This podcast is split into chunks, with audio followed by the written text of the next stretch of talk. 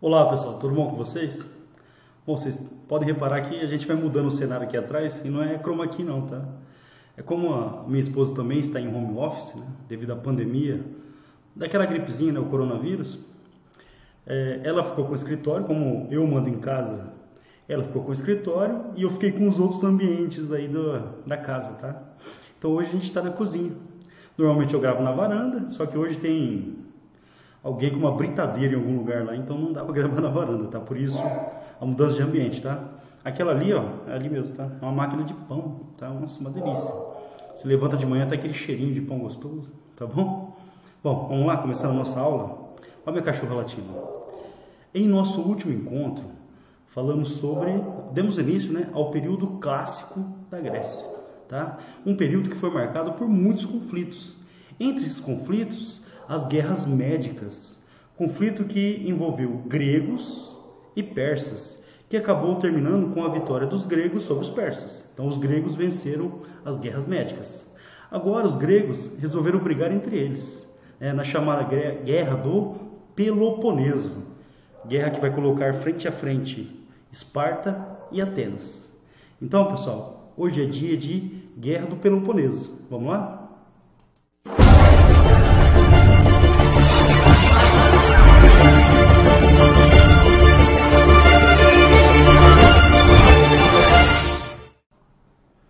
Bom, pessoal, o século de ouro, o século de Péricles, o período clássico, um período marcado pela hegemonia cultural e também política da cidade de Atenas. Tá? Ele é conhecido também como o século de Péricles. A quem era Péricles, afinal? Péricles era um estratego, o estratego é uma espécie de general em Atenas, e é ele que vai é, conduzir, tá, pessoal, a reconstrução da cidade de Atenas. mas por que a cidade de Atenas precisava ser reconstruída? Bom, para quem lembra, durante as guerras médicas né, entre gregos e persas, a cidade de Atenas ela foi devastada, ela foi destruída, foi invadida, saqueada, foi incendiada, foi destruída. Então é esse personagem, o Péricles, não é o cara do pagode, pessoal, o Péricles de Atenas, o estratego, que vai reconstruir, que vai reconduzir né, a reconstrução da cidade de Atenas. E essa reconstrução ela é marcada principalmente pelo embelezamento da cidade. A cidade vai ganhar vias novas, novos prédios, novos templos, principalmente o templo de Parthenon, que foi construído, olha aqui na imagem, pessoal, foi construído em homenagem à deusa Atena, que era né, a deusa da cidade de Atenas. Então, todo esse período ele foi marcado por uma reconstrução e pelo embelezamento da cidade de Atenas. E todo esse embelezamento ele foi conduzido por esse personagem, Péricles. Outra coisa importante em relação a Péricles é que ele incentivou demais a cultura, com a construção de teatros, por exemplo. E além da construção de teatros, o incentivo para que a população participasse, para que ela assistisse essas peças. Então, um período marcado por, pela hegemonia ateniense, período clássico, e por um grande avanço cultural na cidade de Atenas. Tá? Mas não é só isso. No período de Péricles, a democracia ateniense ela também foi reforçada. Lembrando que a democracia, ela, em Atenas, ela passou por estágios. Né? Por exemplo, lá com, primeiro com Drácon, que criou o Código de Leis Escritas, depois com Solon, né, que ampliou a participação da população na política, e principalmente com Clístenes, que permitiu que todo cidadão de Atenas participasse das assembleias. Aí tem que lembrar aqui, a quem era cidadão ateniense? Para tudo, pensando em vestibular. Cai demais. Quem era o cidadão em Atenas? Primeira coisa, homem, filho de mãe ateniense, nascido na cidade de Atenas. Esse era o cidadão.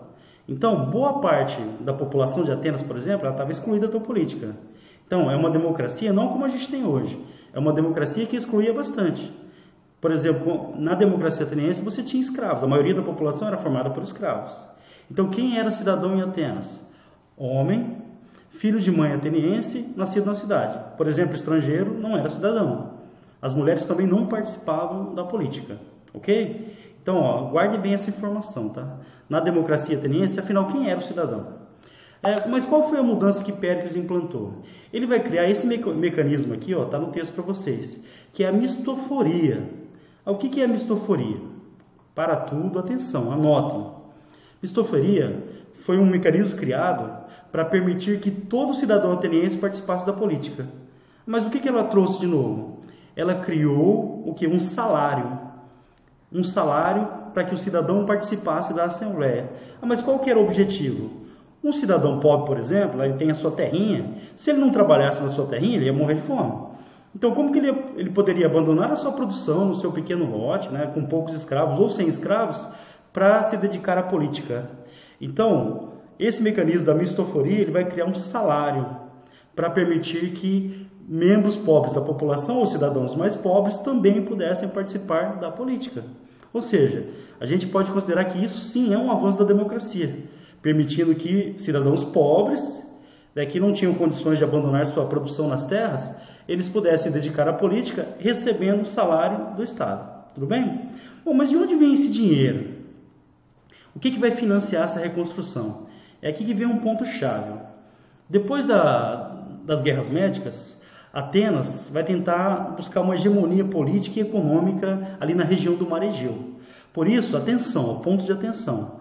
Atenas vai conduzir a formação da Confederação de Delos ou Liga de Delos. Atenção, Atenas vai conduzir a formação da Confederação de Delos ou Liga de Delos. Afinal, o que, é isso?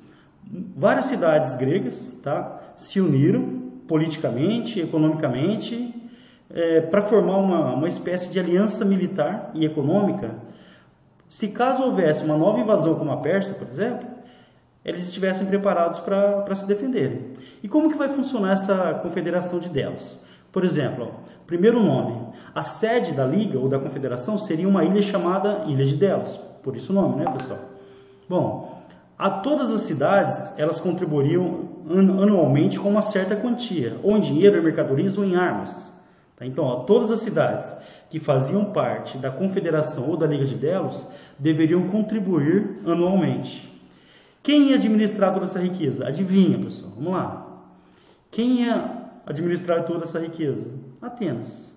Isso vai dar muito poder a Atenas, porque ela vai concentrar toda essa riqueza, que inicialmente ficaria na ilha de Delos, mas logo Atenas vai transferir para onde? Lá para o Parto, né? na cidade de Atenas mesmo. Então, resumindo, termina, terminam as guerras médicas, vitória dos gregos. Atenas busca uma hegemonia política e econômica na região. Por isso, Atenas vai criar o que ficou conhecido como Liga de Delos, uma união de cidades, uma união econômica e militar.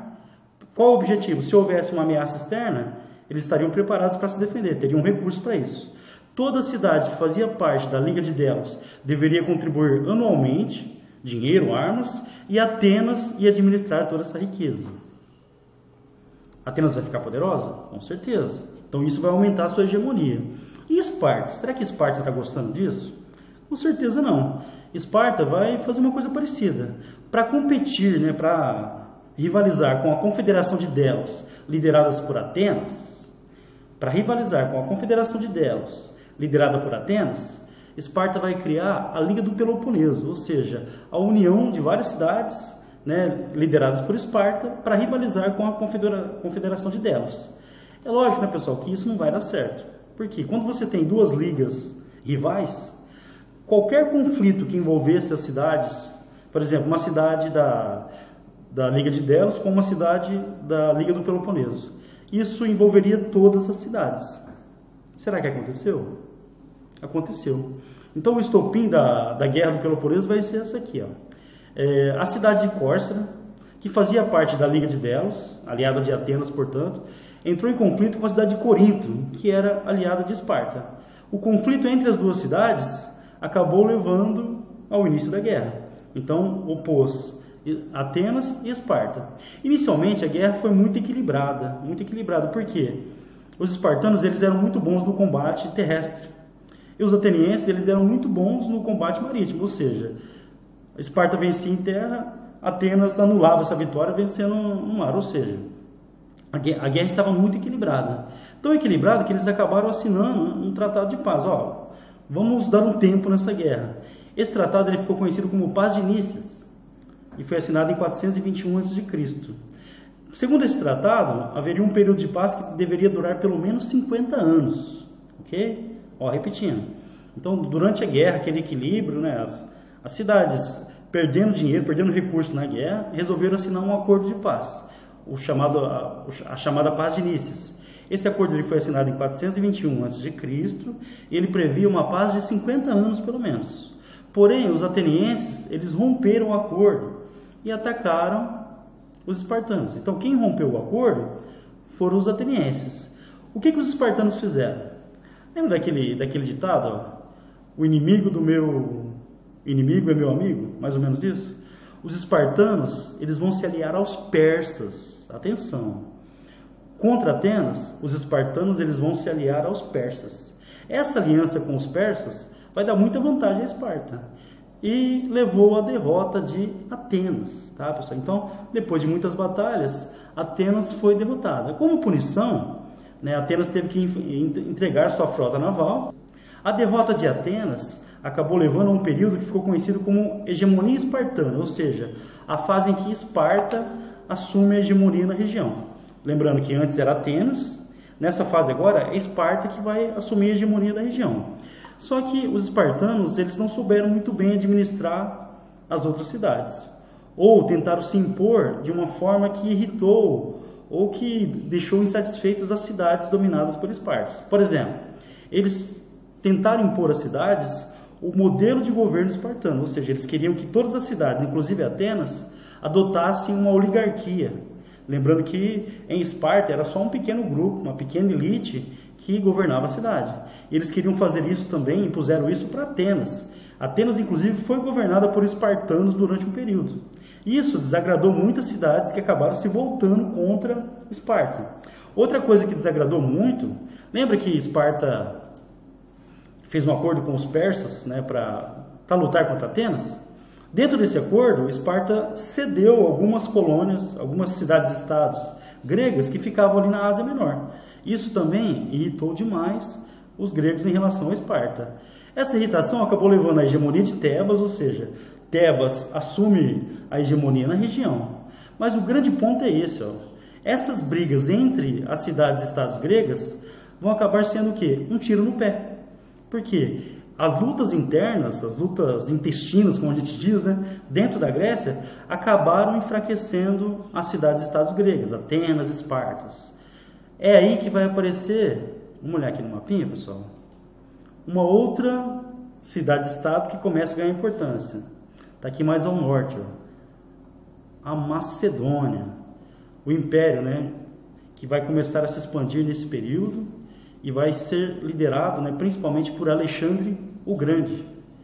Então, esses conflitos internos acabaram levando à desestruturação da Grécia e, por consequência, o seu domínio pela Macedônia. Ok? Então, o final desse processo, né, o período clássico, período de auge cultural, de auge de Atenas, depois de Esparta, depois de Tebas, mas os conflitos internos acabaram enfraquecendo a Grécia, que acabou sendo dominada pelos macedônicos. Certo, pessoal?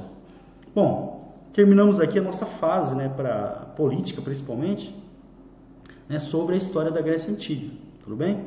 No nosso próximo encontro, a gente vai falar sobre o império gigantesco que vai surgir, né, que só vai perder para o romano, que é o império de Alexandre o Grande. Mas isso é tema para uma outra aula. Pessoal, não esqueçam, qualquer dúvida, mensagem aqui no vídeo, ou na página do Facebook do professor Fabião, que está aqui no canto, ou no, na conta do professor Fabião no Instagram, ou pelo Twitter também, arroba professor Fábio Faizan. Tudo bem? Qualquer dúvida é só mandar aqui que a gente responde. Beleza, pessoal? Um beijo. Vamos juntos construir a história.